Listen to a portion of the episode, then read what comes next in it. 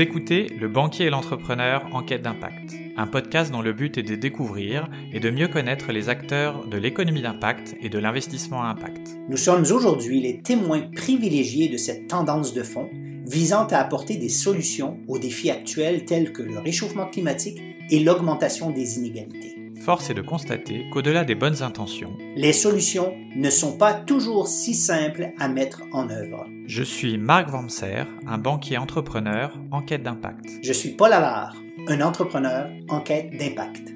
Nous vous proposons de vous joindre à nous pour mener l'enquête en allant à la rencontre de celles et ceux, entrepreneurs, investisseurs ou chercheurs, offrant des réponses concrètes aux défis d'aujourd'hui et de demain. Bienvenue. Bienvenue. Bonjour à tous, on a la chance de recevoir aujourd'hui euh, avec Paul euh, Yvan Chaleil.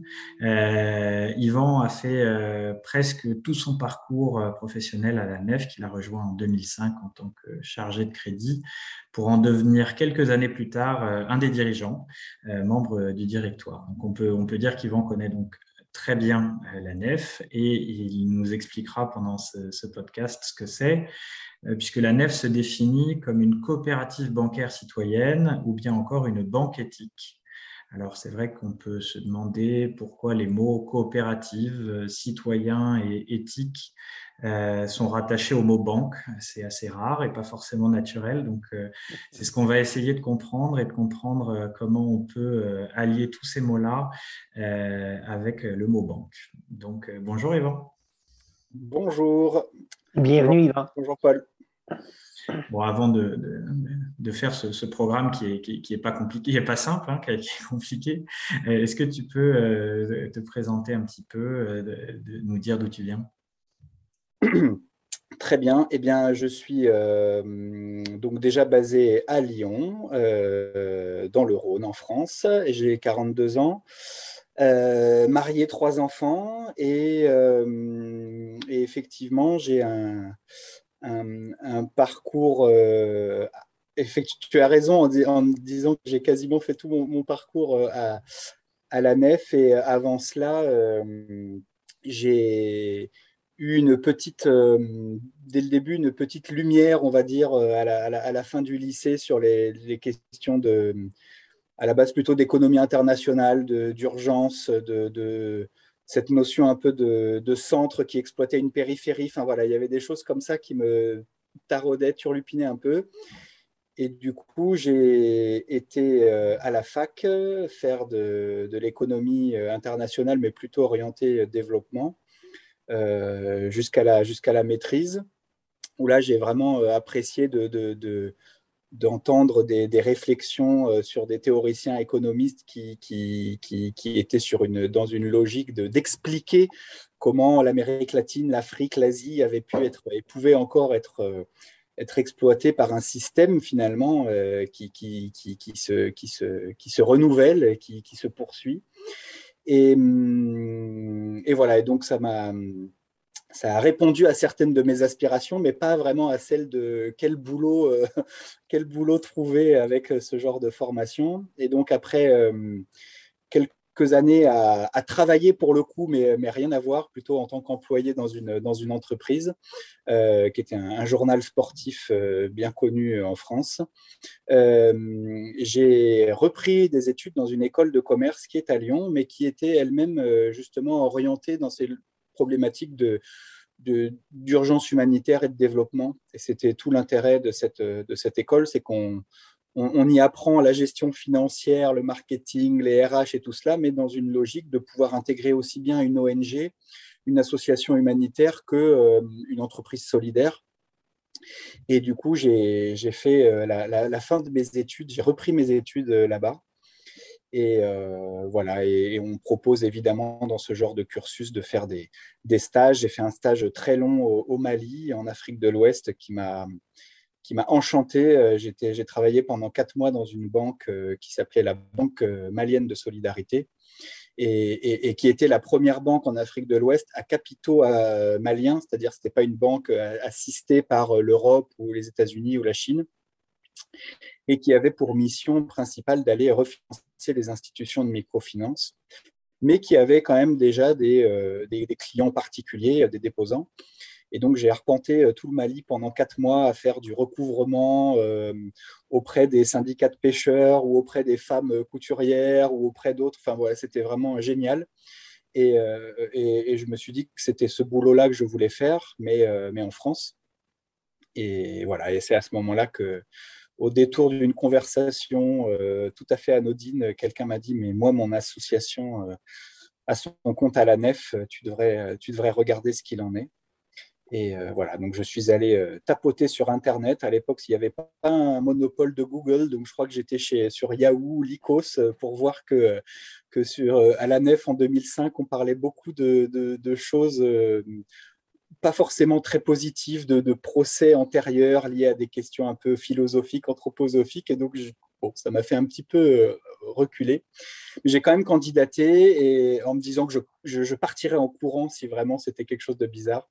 Et au bout de trois jours là-bas, je me suis dit que c'était exactement ce dont je rêvais, c'est-à-dire un métier où on met en application cette question de toute la, la partie financière, marketing qui avait été euh, qui avait été apprise, mais dans une logique euh, de, développement euh, social, solidaire, écologique, culturel. Euh, et, donc, une fois que j'y suis entré, je ne l'ai plus, plus quitté.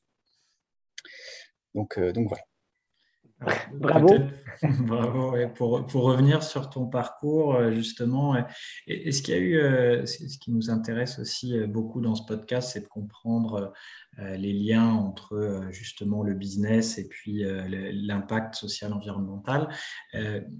Qu'est-ce qui fait que tu as plus été poussé à te dire je vais travailler en entreprise, que ce soit une entreprise solidaire d'ailleurs, ou, ou par rapport à une ONG, sachant que ça, faisait partie des, possibilités qui étaient, bah, que tu avais déjà en tête et puis qui, qui mmh. étaient proposées à la fin de ton école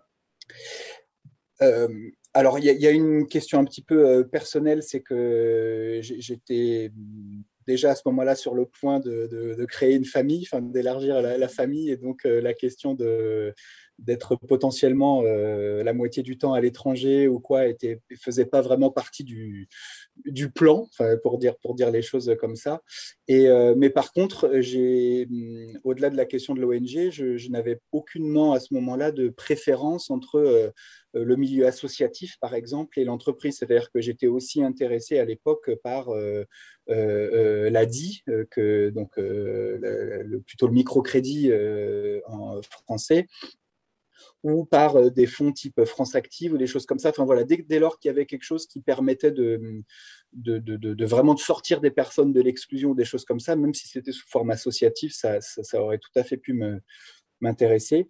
Mais, mais voilà, mais c'est vrai que le, la, question de, rester. Le format légal, le format légal n'était pas euh, une, une, priorité, mais c'était plutôt la mission qui. Exactement. mais, mais, par contre, effectivement, dans mes recherches, finalement, j'ai cherché auprès de la NEF, c'est une coopérative, France Active, c'est une association, l'ADI, c'est une association. Donc à la base, j'étais quand même déjà plutôt porté vers des formes statutaires d'économie sociale que, euh, que des entreprises dites classiques. Quoi. Après, euh, avec l'expérience, j'ai pu voir que des entreprises dites classiques pouvaient avoir des fonctionnements très coopératifs et vice-versa. Mais, euh, mais ça, à l'époque, euh, j'avais 24 ans, je crois, je ne savais pas ça. ok, alors euh, peut-être pour que justement, après on va revenir un petit peu sur ton parcours au sein de la nef, mais mais pour comprendre déjà un petit peu ce que c'est la nef, est-ce que tu peux nous, nous, présenter en quelques mots euh, comment ça a été créé, ce que c'est et ce que c'est aujourd'hui? Ok. Euh, alors, ça a été créé euh, en 1979 sous forme associative à la base, et la, réflexion à l'époque des, fondateurs était une réflexion basée sur les chocs pétroliers de 73 puis de 79, ce côté difficultés globalement économiques et sociales et euh, renforcé un peu par ce tournant libéral qui a été pris très rapidement dans les, dans les années 80. L'idée était de vraiment proposer une, euh, un, contre, un contre-pied un peu à cela en se disant mais, euh, mais essayons de, de, faire en sorte de conserver ou de remettre plutôt l'homme, avec un grand H, hein, l'homme ou la femme, l'homme au, centre des préoccupations et notamment au centre de l'économie. Et, et qu'est-ce qui fait le plus tourner l'économie? C'était déjà la réflexion il y a 40 ans, c'est pas nouveau, c'est l'argent. Donc, comment faire en sorte de, de conserver ou de recréer des circuits courts de l'argent finalement et de la finance, d'être dans la solidarité aussi par rapport à cette question de l'argent? Donc voilà, donc c'était replacer l'homme au centre de l'économie et pour cela, quel outil utiliser? Bah, Plutôt un outil de, de maniement de l'argent, c'est-à-dire d'essayer de collecter auprès de ceux qui, peuvent épargner et, euh, euh, et, de prêter à ceux qui en ont besoin, mais dans cette logique de, euh, de, prêter avec des projets qui ont du sens. Et le premier projet qui avait été, qui avait été soutenu par la nef, donc je ne sais pas si c'est en 1979 ou peut-être en, en 1980, c'était un GFA, donc un groupement foncier agricole, qui était menacé de perdre sa terre pour des questions un peu de, déjà un peu de spéculation euh, foncière. Et donc, c'est finalement sous forme presque d'une euh, tontine. Hein. on en revient aux réflexions africaines que j'évoquais tout à l'heure. Presque sous forme d'une tontine, ce sont des, des, des adhérents de l'association qui ont mis chacun quelques centaines de francs pour pouvoir créer une communauté de donateurs emprunteurs. C'est comme ça que ça s'appelait à l'époque.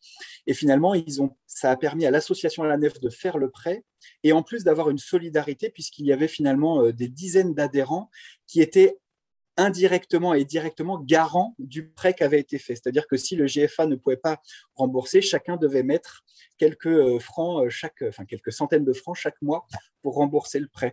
Donc on était dans quelque chose de totalement non euh, réglementaire au niveau bancaire, mais on était vraiment déjà dans cette optique de dire, voilà, créons de la solidarité et mettons l'argent au centre de cela. Et ensuite, en 1984, il y a eu la loi bancaire qui a, en gros, pour faire simple, a dit bah, une association, elle ne peut pas collecter, faire du crédit, ça n'existe pas, c'est mort. Donc, il faut un vrai euh, statut. Et la NEF a, du coup euh, travaillé entre, on va dire, 85 et 88 à, faire un pèlerinage finalement pour aller relever, euh, pour aller collecter du capital, des fonds propres pour créer une banque. À l'époque, c'était ça l'objectif.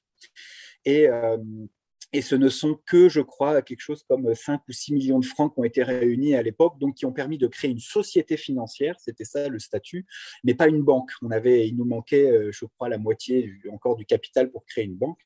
Et donc la nef s'est créée en société financière sous forme coopérative avec les 600 premiers euh, pèlerins, si je reprends l'expression de tout à l'heure, qui avaient, mis euh, au pot pour, ce capital. Et effectivement, si je reviens sur le, je fais une toute petite digression sur le côté réglementaire, à ce moment-là, une société financière toute seule en France ne pouvait pas exercer son activité. Et donc, euh, la commission bancaire avait demandé à l'époque qu'il y ait une forme de garant, et c'est là où le crédit coopératif a accepté de donner sa garantie de liquidité et de solvabilité euh, à la nef. Et la nef s'est du coup développée ensuite dans toutes les années, pendant les années 90, avec un partenariat commercial d'ailleurs avec le Crédit Coopératif sur les comptes courants et sur les livrets parce que nous n'avions pas l'agrément, et en propre sur la collecte de, ressources et sur le crédit, avec toujours cette dimension d'être avant tout dans une recherche d'un projet éthique. Donc, c'est-à-dire qu'on se pose la question d'abord de la finalité euh, et de la plus-value sociale, environnementale, culturelle, avant de réfléchir à la question économique. Pour le dire autrement, le, critère d'entrée était le, projet et pas du tout la, qualité financière de la, contrepartie ou la, qualité du, risque. Euh, et, ensuite, dans les, années, euh, dans les années 2000, on va dire qu'il y a eu un vrai, un vrai virage, un vrai accroissement parce qu'il y a eu euh, le début de la, de la, de la génération euh, euh, climat, des préoccupations environnementales qui étaient un peu plus, un peu plus fortes.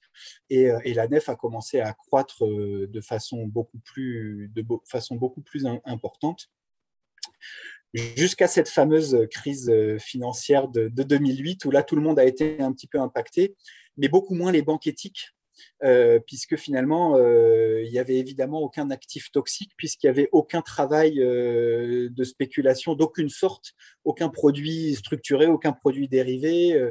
il n'y avait pas le côté, je ne sais même plus ce que j'ai dans mon bilan parce que mon bilan est trop gros. Enfin voilà, tout ça, ça n'existait pas évidemment à la nef.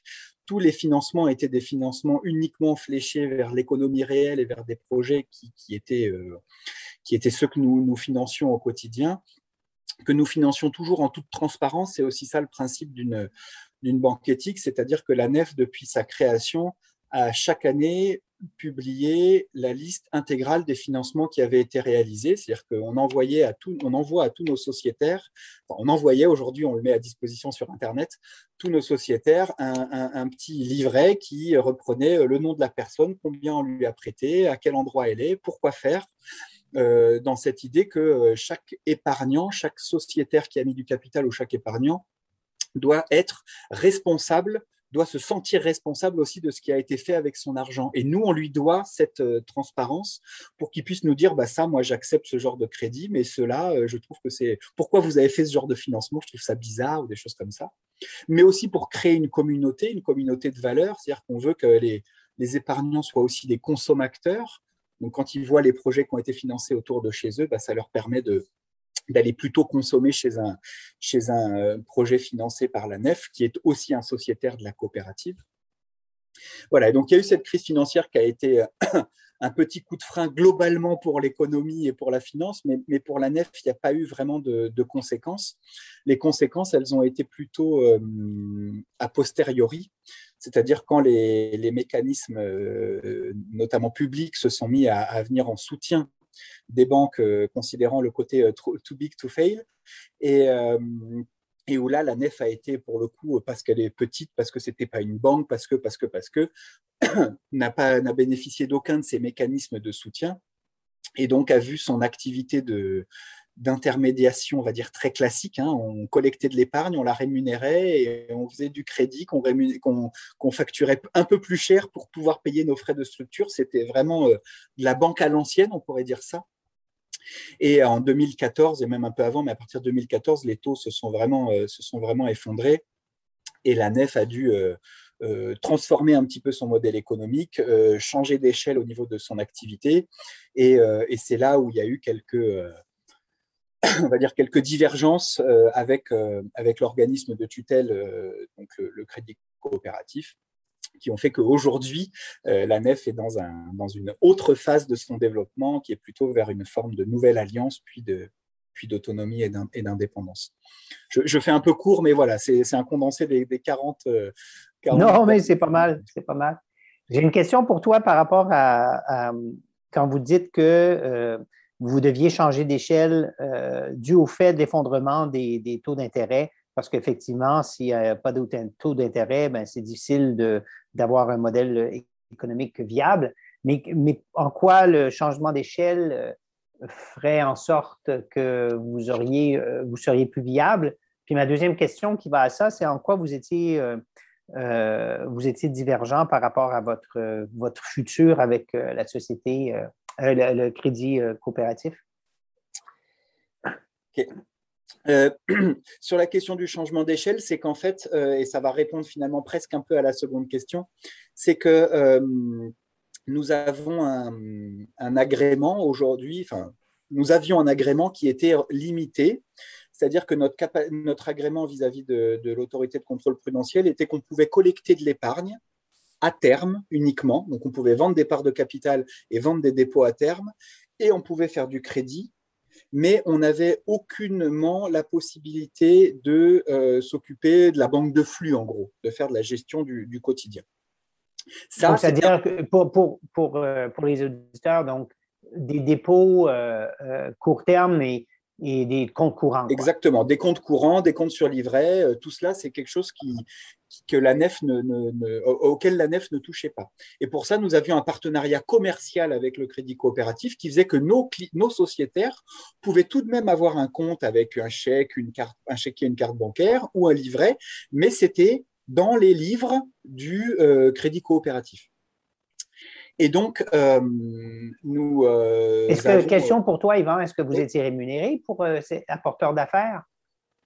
En fait, on n'était pas rémunéré, mais par contre, nous avions un principe euh, qui s'appelait les droits de tirage, qu'on pourrait appeler finalement des emprunts. C'est-à-dire que si vous aviez, euh, mettons, 100 millions d'euros qui étaient sur des comptes chèques NEF Crédit Cop, euh, la NEF pouvait en tirer 75% ou 80% à taux réduit pour pouvoir exercer son activité. Donc évidemment, ça réglait la question de la liquidité et ça réglait aussi la question du pour nous, du, réemploi, on avait la capacité à, réemployer ces, sommes-là. Donc, donc voilà, mais du coup, ce que, comme la situation avançant et les, divergences apparaissant, je pourrais en parler juste après, il s'est avéré que la nef n'avait à ce moment-là, après 2015, plus que ce métier d'intermédiation classique qu'elle avait toujours eu et qui, était porté par son agrément. On n'avait pas la capacité à faire euh, autre chose que cela.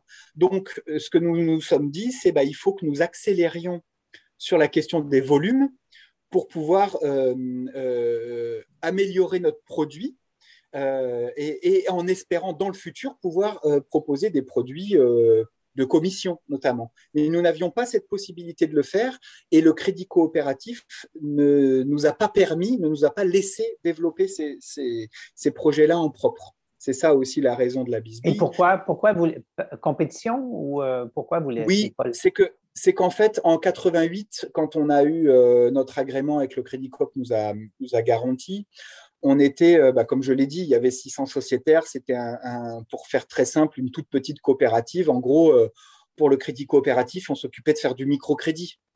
Pour faire très simple, on faisait des crédits à 15 000 euros ou à 20 000 euros. Et, on faisait des agriculteurs que les autres banques ne voulaient pas financer. Enfin, voilà, pour faire, pour faire très schématique, on n'était pas vraiment gênant. Euh, après la crise financière et avec le, développement très fort de la nef, parce que je ne l'ai pas dit, mais euh, en 2008, quand il y a la crise financière, nous, notre, notre standard a explosé. Les gens ont cherché juste tout simplement quelque chose. On pourrait souvent on parle de valeur refuge quand on parle de l'or ou de choses comme ça, ou de la pierre ou des choses comme ça. Là, les gens ils se sont dit mais à quel endroit mon épargne est sûre? Et en fait, euh, elle n'est pas sûre dans les grandes banques. Euh, ils ne savent même pas ce qu'il y a dans leur bilan. Donc, notre standard a explosé. On n'a pas été même en mesure de, capter toutes les, toutes les demandes de gens qui disaient ben, Moi, maintenant, je veux du capital, je veux épargner chez vous et tout ça. Donc ça a été finalement le début pour nous en 2008-2009 d'un vrai mouvement qui en fait ne s'est jamais tari et ne fait qu'augmenter au gré des, scandales financiers euh, européens, mondiaux ou français. Finalement, tout ça, c'est de la pub pour la nef. Parce que euh, bah, recherche dans ce cas, bah oui, bah moi je veux un truc plus transparent. Moi, je veux un truc où je sais où va mon argent. Moi, je veux un truc un peu plus solidaire. Et finalement, on se retrouve presque toujours euh, en France. En tout cas, euh, il n'y a pas vraiment d'autres établissements qui existent, donc on se, retrouve euh, à la nef. Et donc, effectivement, il a commencé à y avoir un petit peu plus de concurrence avec le crédit coopératif. Et là où ça s'est vraiment exacerbé, c'est qu'en en 2015-2016, en 2015, on a eu une extension d'agrément, c'est-à-dire qu'on a pu nous-mêmes avoir nos propres livrets donc, c'est-à-dire qu'on n'a toujours pas pu proposer des comptes courants pour les particuliers, mais on pouvait proposer un livret pour les particuliers et un compte courant pour les professionnels. Et, euh, la différence peut-être pour les auditeurs euh, qui sont euh, plutôt de ce côté-ci de l'Atlantique, qu'est-ce que c'est que la différence entre un compte livret et un compte courant? Un compte courant va disposer de moyens de paiement, c'est-à-dire le compte avec lequel on a son carnet de chèques ou sa carte bancaire. Et donc, on peut avoir évidemment des, euh, opérations de, débit-crédit récurrentes parce que c'est lié au quotidien. Euh, là où le livret est plutôt destiné au surplus euh, d'épargne, que euh, qu'on va pouvoir mettre de côté euh, et, avec une rémunération générale un petit peu plus importante. voilà, mais qui n'est pas destiné à, payer ses factures du quotidien. Voilà, c'est vraiment un, livret euh, uniquement d'épargne. Et donc en 2016, nous avons pu proposer nous-mêmes notre propre livret. Et, et en, finalement, en cinq ans, on a collecté un petit peu plus de 600 millions d'euros sur ce livret, là où en 20 ans, avec le crédit coopératif, nous avions collecté 150 millions d'euros. Donc, en fait, c'est là où le côté compétition dont tu parles, c'est un petit peu exacerbé, c'est qu'on a montré aussi que même avec euh, des produits euh, extrêmement basiques, puisqu'on n'en avait même pas un compte, on ne pouvait même pas proposer une carte à nos clients, on ne pouvait même pas proposer finalement d'être une banque du quotidien, on a réussi à, faire en, un an et demi ce qu'on avait fait en 20 ans avec eux, et en cinq ans, on a fait quatre fois ce qu'on avait fait avec eux. Et donc, c'est là que ça a un petit peu cristallisé les choses. Et après, bon, il y a d'autres dimensions un peu plus politiques, mais, mais voilà. Et ce qui, ce qui a fini de, de, ce qui a fini de, de, générer une, une, fin de relation, c'est que le crédit coopératif a globalement voulu euh, prendre un petit peu le, pouvoir et mettre la main sur la nef. Euh, et, et, c'est pas ce qu'ont décidé les sociétaires. Et donc, euh, voilà. Oui, oui, oui, oui, oui. Bon. Puis là, vous êtes après de, tu me disais, d'entrée en introduction, vous êtes, maintenant à plus de près d'un milliard en termes d'actifs au bilan. Oui, tout à fait. Et avec la, grande fierté de n'avoir que des ressources propres. C'est-à-dire que ce n'est que le capital que nous avons collecté et que les dépôts que nous avons euh, collectés. C'est-à-dire qu'on a cette question qui est très importante pour nous de, de, circuit court de la finance et de circuit court de l'argent. On, la voit aussi dans notre bilan, c'est-à-dire qu'on on ne, prête que sur nos ressources propres et, euh, on n'est ni prêteur ni emprunteur sur, euh, sur un quelconque marché interbancaire. Mmh. Ok, ben, il y a énormément de choses euh, qui ont été dites. Peut-être euh, on va essayer de revenir un petit peu sur, euh, sur chacun des sujets. Peut-être justement, en effet, sur ce dernier point, c'était le qui, sur, la transparence et les circuits courts, c'est quelque chose qui est hyper important. c'est vrai que y a eu des, des rapports de d'ONG qui euh, essayaient d'analyser ce que faisaient euh, les banques des épargnes et on se rendait compte que personne ne savait et puis même euh, et puis ça, pouvait financer notamment des, projets qui n'étaient pas ceux voulus par les épargnants. Là au moins, les dépôts servent à financer les crédits et il n'y a rien d'autre qui, qui, vient. Donc ça, c'est quelque chose qui est assez différenciant. Quand même. Tout à fait. Et, ça, c'est effectivement la marque de la transparence. Et on peut même dire un petit peu même en amont pour la question de la responsabilité, c'est que quelqu'un qui épargne dans une banque éthique, en tout cas à la NEF, mais il y a d'autres banques éthiques en Europe, euh, il a aussi la possibilité d'orienter cette épargne. Et pas seulement de partager des intérêts avec des associations. Ça, euh, ça, ça se fait à la nef, mais aujourd'hui, ça se fait dans, beaucoup d'endroits. Mais c'est bien la question du, du, capital qui est déposé chez nous qui peut être orienté. Et donc, un épargnant qui va ouvrir son livret ou son dépôt à terme chez nous peut il a une dizaine de possibilités, peut cocher des cases en disant bah, Moi, je voudrais que ça aille plutôt vers le développement local, le tourisme rural, euh, je voudrais que ça aille plutôt vers l'agriculture biologique, je voudrais que ça finance plutôt des activités dans le médico-social ou dans l'insertion. Et en fait, sans que, sans que nous, on crée vraiment des, des enveloppes dédiées, on fait quand même systématiquement chaque fin d'année un, un focus pour nos sociétaires et nos clients en disant bah voilà, vous avez orienté votre épargne globalement comme ça et voilà les financements qu'on a fait, euh, nous, de notre côté. Et euh, pour pouvoir justifier aussi si jamais il y a eu des écarts, mais globalement, et c'est ça qui est super intéressant, c'est qu'on se rend compte que les préoccupations des épargnants sont souvent extrêmement proches des projets que vont porter les entrepreneurs. C'est qu'au moment où on se sent dans, un, dans une grosse problématique euh, euh, environnementale, eh ben on voit que les épargnants, ils veulent du vert, du vert, du vert, et c'est le moment où, comme par hasard, les entrepreneurs dans les énergies renouvelables, dans l'efficacité énergétique, dans les filières bio se, manifestent le plus. Le moment où on sent qu'on est beaucoup plus dans des crises euh, un peu plus sociales, la question de, l'emploi, de la relocalisation de l'économie, des circuits courts, des choses comme ça qui ressort, et eh ben, et eh ben souvent, ce que le souhait d'orientation des épargnants correspond finalement à des tendances de financement de la même année. Voilà. Et c'est ça qui est intéressant, c'est que nous, on n'est que le, on n'est que l'outil. La, courroie de transmission. Pour, pour, la courroie de transmission, exactement. Euh, c'est notre, thèse aussi avec Paul, que la finance n'est qu'un outil euh, donc, euh, et qu'il faut, il faut bien l'utiliser. donc, ça revient là-dessus.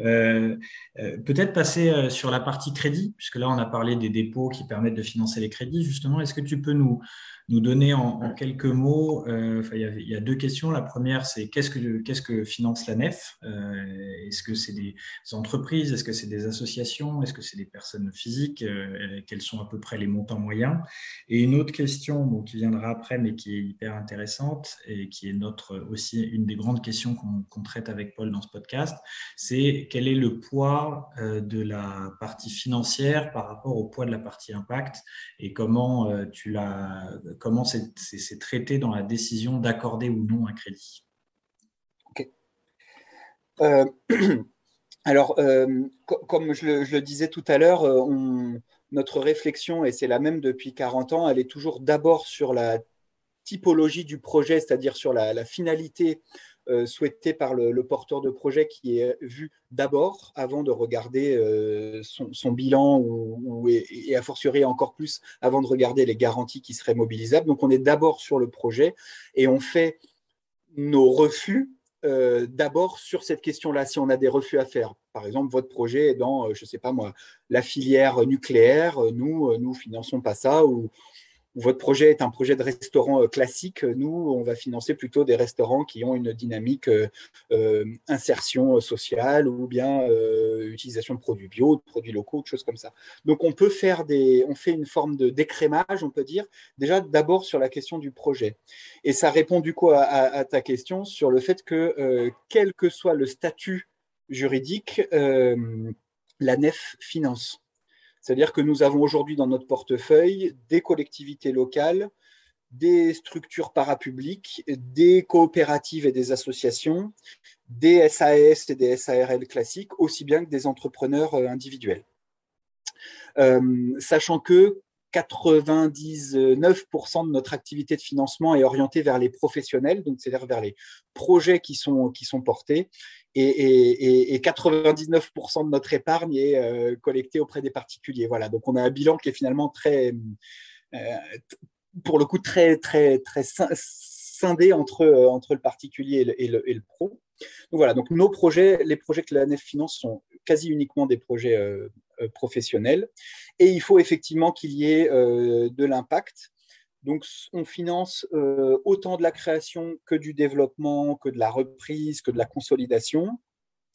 Euh, on a une particularité, c'est qu'on finance un petit peu plus de 50% des dossiers qu'on fait chaque année, c'est de la création d'entreprise. Donc ça aussi, c'est quelque chose dont on est très fier parce qu'on sait le, risque que c'est de, financer de la création.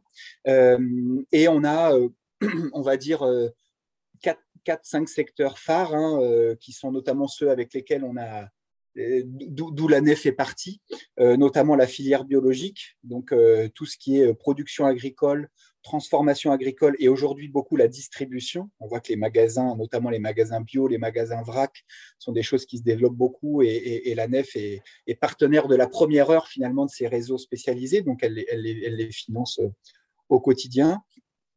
Les énergies renouvelables, ça, c'était pas à la création de la nef, mais c'est plutôt depuis le tout début des années 2000, donc ça fait une vingtaine d'années, et euh, qu'on finance les énergies renouvelables, aussi des énergies renouvelables citoyennes, c'est-à-dire qu'on a été euh, notamment à l'origine avec, euh, avec Enercop de la création de, projets type énergie partagée qui sont là pour vraiment faciliter les, créations de collectifs et de financement d'énergie renouvelables citoyennes. Euh, on a évidemment toute une partie euh, liée à ce qu'on appelle médico-social, mais ce n'est pas très joli comme terme, mais c'est globalement tout ce qui peut être lié à, euh, l'insertion, au, handicap, à la, santé un peu privée. Ça, c'est des choses qu'on qu'on finance beaucoup. Et, euh, et on a une grande vague depuis quelques années sur tout ce qui est euh, euh, économie circulaire, zéro déchet, réemploi, recyclage. Je pense qu'on n'est pas les seuls, hein, évidemment, mais, mais, on est, mais on est assez bien, assez bien placé sur cette, sur cette partie-là. Ce qu'on aime beaucoup là-dedans, c'est que ça, pour le coup, ça mixe vraiment du, du, social et de, l'environnemental. C'est qu'on est et sur une, économie dans le sens du nombre de déchets qui sont, euh, qui sont, qui sont produits et aussi sur une, sur une question vraiment euh, écologique. Donc ça, c'est quelque chose qui nous, qui nous intéresse pas mal. Et euh, peut-être deux dernières petites choses. on a un fort développement depuis quelques années sur les collectivités. Et ça, c'est un vrai, un vrai effet très positif pour nous, c'est qu'on a de plus en plus de collectivités qui veulent orienter leur financement vers de la finance verte, de la finance durable, ou de la RSE, quels que soient les termes. Mais du coup, où, au début, il y a dix ans, quand on, une collectivité nous sollicitait, on lui disait, mais nous, qu'est-ce que, qu'est-ce que vous avez à financer dans votre plan de développement? Ils ne comprenaient pas parce que les banques leur ont jamais posé la question. Ils finançaient la ville de X ou le, département Y. On s'en fiche, il y avait 100 millions à faire, on en prenait 10 ou 20 et ce n'était pas le sujet de qu'est-ce qu'on finançait. Nous, on est arrivé en leur disant, bah, nous, il n'y a pas de problème, on est tout à fait enclin à financer, mais c'est quoi le projet? Est-ce que c'est euh, une maison des associations? Est-ce que c'est du logement social? Est-ce que c'est une coulée verte à un endroit pour réhabiliter des trucs? Bah, Et aujourd'hui, on se rend compte que dix ans après, euh, ce sont ces projets-là qui sont mis en avant et les collectivités qui viennent nous voir pour dire on a un projet vert et on veut de la finance verte pour le financer et on veut communiquer là-dessus. Donc ça, c'est quelque chose d'assez nouveau. On a même des, questionnaires maintenant dans les appels à l'emprunt où, il faut qu'on démontre nos démarches RSE. Donc nous, on est très, très content de, très content de ça. Et peut-être le dernier secteur qui est, qui est, beaucoup moins gros en montant, mais qui est très important pour nous, c'est vraiment toute la partie euh, culturelle. Euh, on fait, euh, dès qu'on peut, des théâtres, des, associations d'éducation populaire, de la, de la pédagogie un peu alternative, des choses comme ça, euh, du, cinéma, de la danse. Euh, et ça, c'est des, choses plus difficiles à financer par du crédit, mais auxquelles on est, euh, aussi, attaché. Sur les crédits, ça va de 10 000 euros à 4 millions d'euros. Donc, on est autant sur des tout petits crédits que sur des montants beaucoup plus importants. on fait du court terme, on fait du moyen terme, on fait du long terme. Voilà, ce qui compte, c'est vraiment l'identité du, projet. Euh, et, autant on finance en majorité des projets qui sont à la base amenés par des partenaires de la nef ou qui sont dans nos réseaux. Donc finalement, la question de l'éligibilité se pose pas trop. Mais on est aussi beaucoup dans une démarche qu'on pourrait appeler de démarche un petit peu incluante, et notamment sur les dix dernières années, c'est que on finance aussi des, structures qui, veulent se mettre en marche vers quelque chose d'un peu plus euh, euh, vert ou d'un peu plus social. Et ça, c'est quelque chose qui est, un peu nouveau chez nous, mais dont on, euh, essaye vraiment de faire une, une vraie dynamique, c'est-à-dire une entreprise tout à fait classique, voire une entreprise assez polluante, qui se dit, bah voilà, là déjà sur euh, tel secteur, tel secteur, tel secteur, j'arrête mes bêtises, je vais sur quelque chose de, euh, je change radicalement ma façon de produire, je change ma relation au fournisseur, je change ma relation au client, je, suis vraiment dans une démarche. Et nous, ça, c'est quelque chose qu'on essaye d'accompagner aussi euh, aujourd'hui. Voilà, donc il y a vraiment cette notion de tout ce qui est déjà dans nos, critères bien connus et aussi d'essayer d'accompagner la transition finalement. Il y, a, aussi des refus qui sont faits euh, sur la partie financière. Une fois, il y a la première partie qui est la partie. Euh, tout à fait. Une fois qu'on a validé l'éligibilité, ensuite on est sur euh, une analyse et là je pense qu'on a la, le, même professionnalisme que, que, que, les autres. Hein. Le, le, petit avantage qu'on peut avoir, et je dis ça en toute modestie, hein, c'est que comme ça fait 30 ans qu'on finance les, les mêmes secteurs, on a en gros 25-30 types de, trucs qu'on fait. Euh, on, peut, on peut très vite savoir s'il y a un brasseur, euh, quelqu'un qui veut donc monter sa brasserie, faire de la bière, qui vient nous voir aujourd'hui, ou une boulangerie bio, ou un brasseur artisanal, ou un magasin bio. En, en 10 minutes, on sait si son plan de financement et son business plan, il tient la route ou pas, en fait. Parce qu'on en a financé 40 ou 50 dans l'année, en fait. Et hum, et du coup, on a développé une expertise sur les domaines qu'on finance maintenant depuis, depuis longtemps. Et c'est ce qui nous permet aussi de, de, financer de la création avec moins de risques, a priori, je pense, que les, que les banques classiques. Mais voilà, mais par contre, on fait aussi euh, des, des refus sur la base de critères financiers. Euh, sur la base de mauvaises notes FIBEN que vous, que vous devez connaître. Euh, voilà, on, fait de la banque de l'économie sociale et solidaire, mais on n'est pas non plus euh, la banque qui va récupérer euh, tous les exclus euh, du système bancaire parce que leurs projets ne sont, ne sont, pas viables.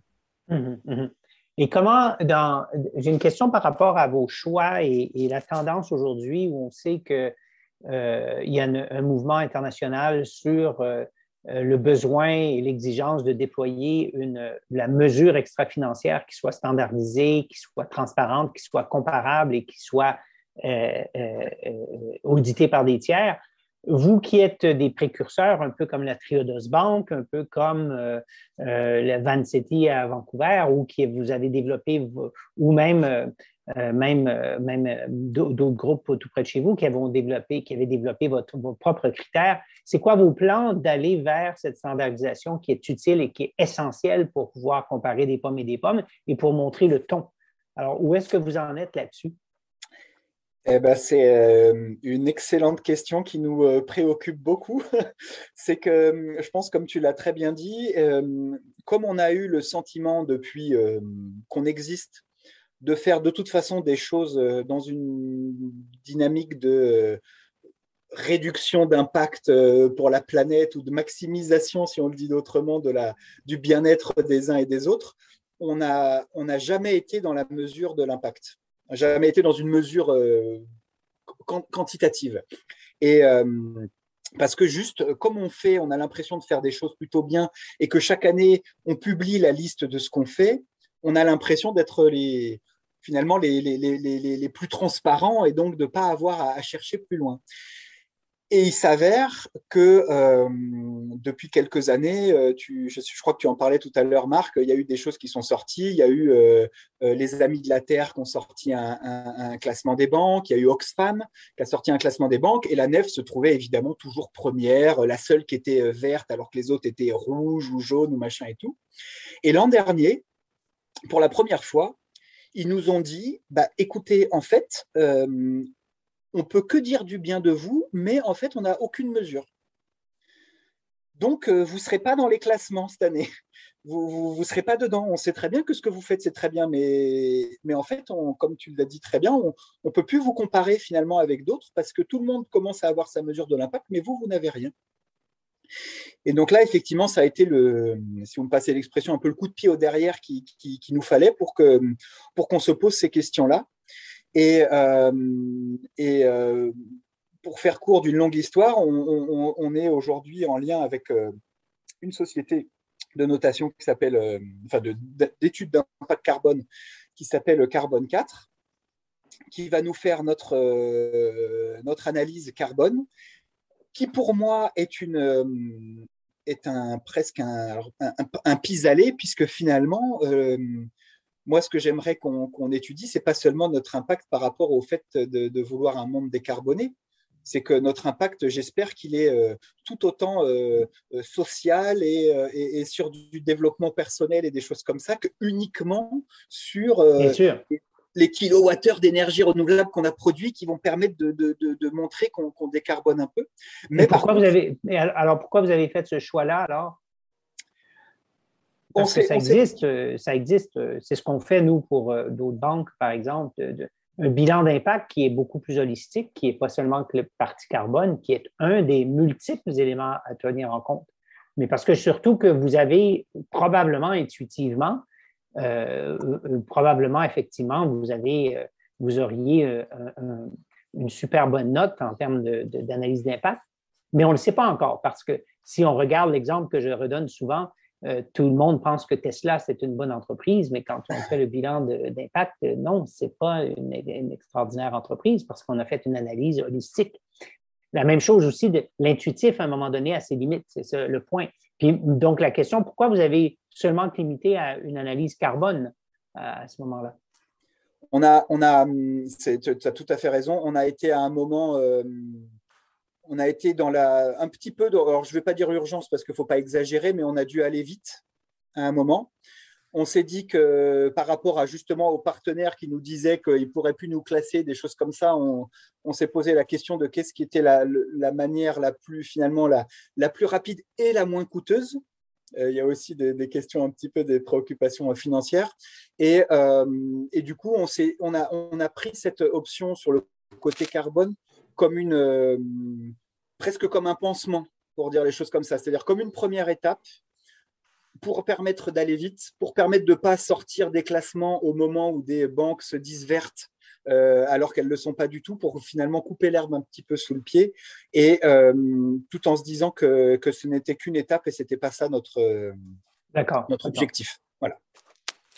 Alors, c'est la discussion est passionnante tellement qu'on a qu'on a un peu qu'on est déjà à la fin, on va dire, du, podcast. Alors, euh, euh, on, va poser notre traditionnelle dernière question, euh, qui est une question toujours assez piège. Mais selon toi, quels seraient le ou les principaux éléments qui permettraient aujourd'hui de, répondre au mieux euh, aux, enjeux à la fois environnementaux et sociaux Ah oui, effectivement. Je ne sais pas si c'est une question piège, mais en tout cas, c'est une question euh, large. Non, c'est une question large, mais c'est s'il y a une priorité à donner. Ben, je, je, dirais qu'il faudrait faire tout ce qui est en notre possible pour, euh,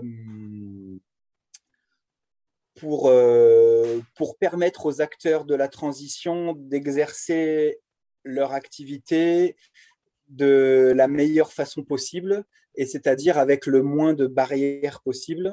Euh, je, je, pense au fait de pouvoir avoir des soutiens publics. je, je, là, je vais parler pour, euh, par exemple pour la nef. Euh, on, a l'impression de faire une banque d'intérêt général. C'est l'impression qu'on a. Quand on rencontre des élus ou des politiques, ils sont tout à fait d'accord avec ça. Mais quelle est l'aide que euh, les élus ou les politiques donnent à une entreprise comme la NEF pour pouvoir se développer, grandir, changer d'échelle et permettre de faire finalement tâche d'huile auprès des autres euh, acteurs de la finance La réponse, c'est rien du tout. La réponse, c'est bon, bah, vous allez aller voir des, régulateurs qui vont vous parler euh, inquiétude, risque, euh, réglementation et tout ça, mais qui vont jamais vous parler de, l'intérêt général. Et, du coup, pour moi, il y a vraiment cette notion de, un peu de le, politique a un petit peu abandonné certains pans de, l'économie, et donc notamment, et je pense aussi à la, finance, sur la base de, euh, de, bureaucratie, quoi, finalement, de, gestionnaire. Et, euh, et, moi, j'aurais le, souhait qu'on qu'on remette un peu d'humain là-dedans. Et donc, je vois le politique dans le sens humain, c'est-à-dire dans, dans, une vraie réflexion euh, sociale et, et, sociétale. Et, et, voilà, et ça, ça permettrait de, de faire sauter pas mal de, verrous. Ça permettrait aussi à ceux qui font euh, n'importe quoi depuis 30 ans, 40 ans et qui, euh, et qui se gargarisent de ça parce qu'ils ont des bons résultats financiers, de se dire que en fait, euh, ce qu'ils font, c'est nul. ce qu'ils font, ça nous mène droit dans le mur, en fait. Je, repense à la démarche globale et holistique dont tu parlais, Paul. Si, on mesurait même financièrement, quantitativement, comptablement, l'impact euh, social, écologique, culturel euh, de, de, tous les acteurs qui font des choses géniales versus de tous ceux qui sont sur une, économie très classique et très court-termiste. Si comptablement on pouvait valoriser ça, mais. mais, mais, mais, je, dirais, je dirais, Yvan, que c'est à vous de le faire. C'est votre initiative de mesurer. Vous devez mesurer pour comparer parce que les gens recherchent actuellement.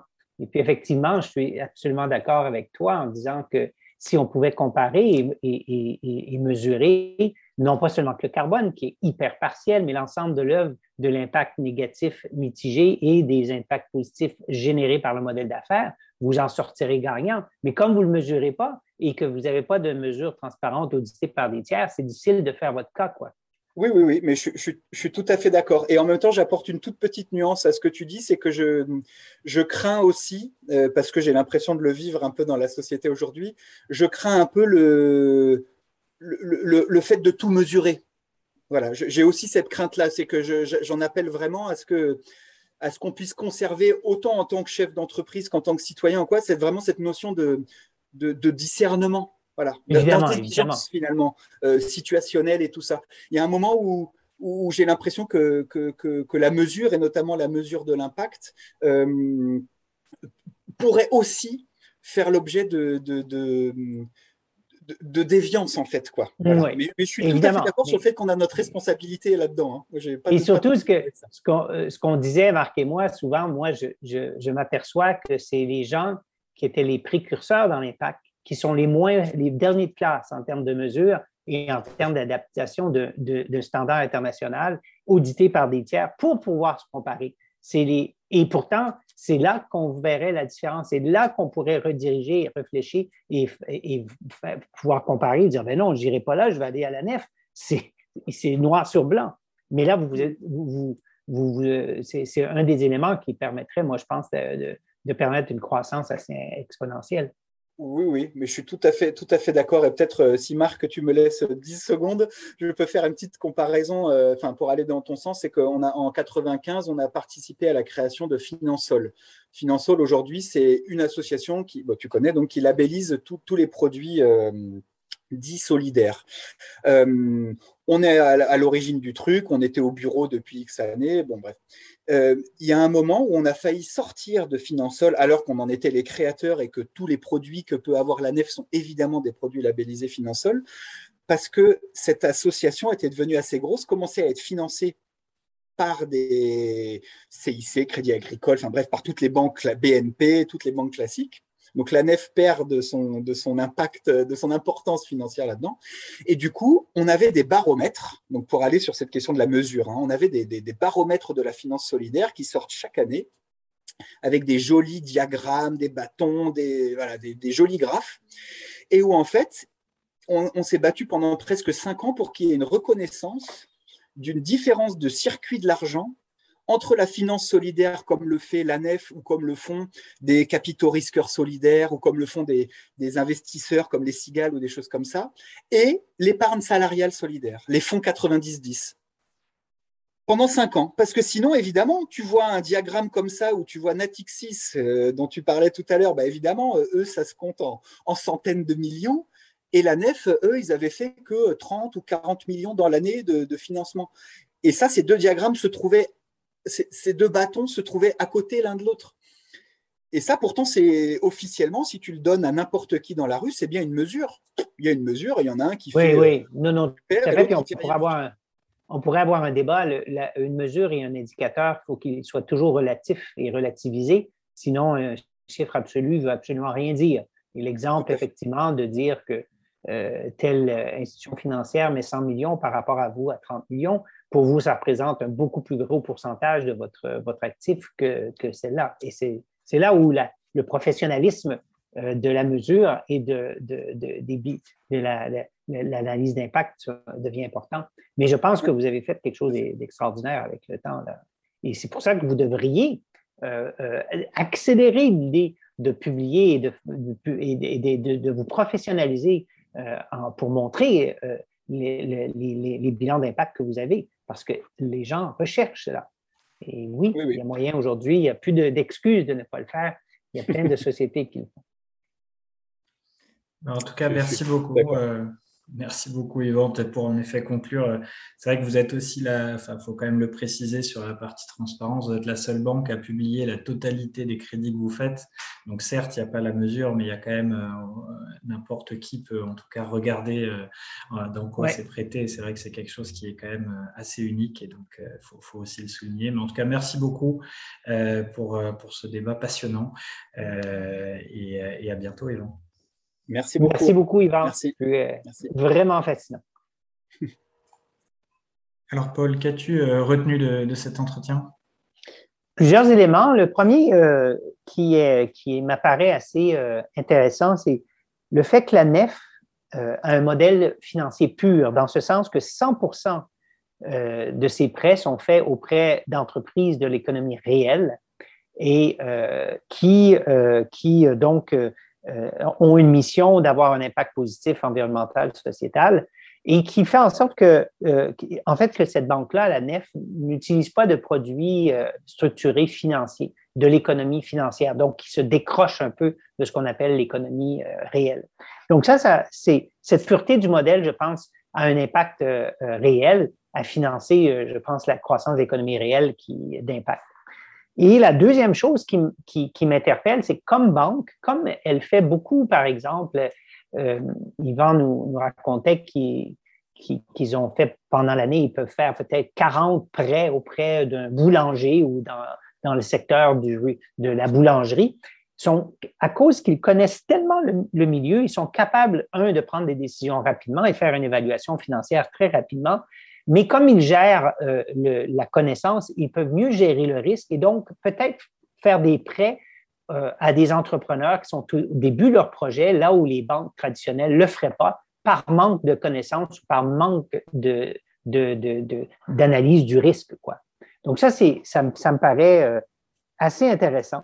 Et encore, le dernier point qui, qui, est triste un peu, puis qu'il faudrait changer, c'est que comme ils étaient, eux, en 2008, euh, solides, ils n'ont pas, euh, ils n'étaient pas too big to fail, l'État ne les a pas aidés. Ça, c'est assez triste, en fait. Et qu'encore aujourd'hui, on sent qu'il n'y a pas d'aide de l'État pour une institution financière euh, assez, assez unique. Donc, ça, ça, ça m'interpelle de voir que les, un, c'est probablement petit, puis deux, euh, c'est probablement marginal, donc euh, il n'y a pas d'intérêt à les financer. Mais pourtant, ça pourrait être un, exemple pour, euh, pour beaucoup d'autres institutions financières.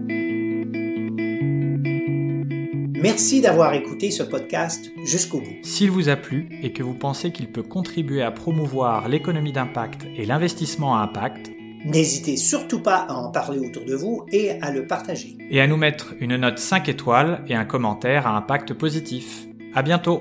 À très bientôt. Thank you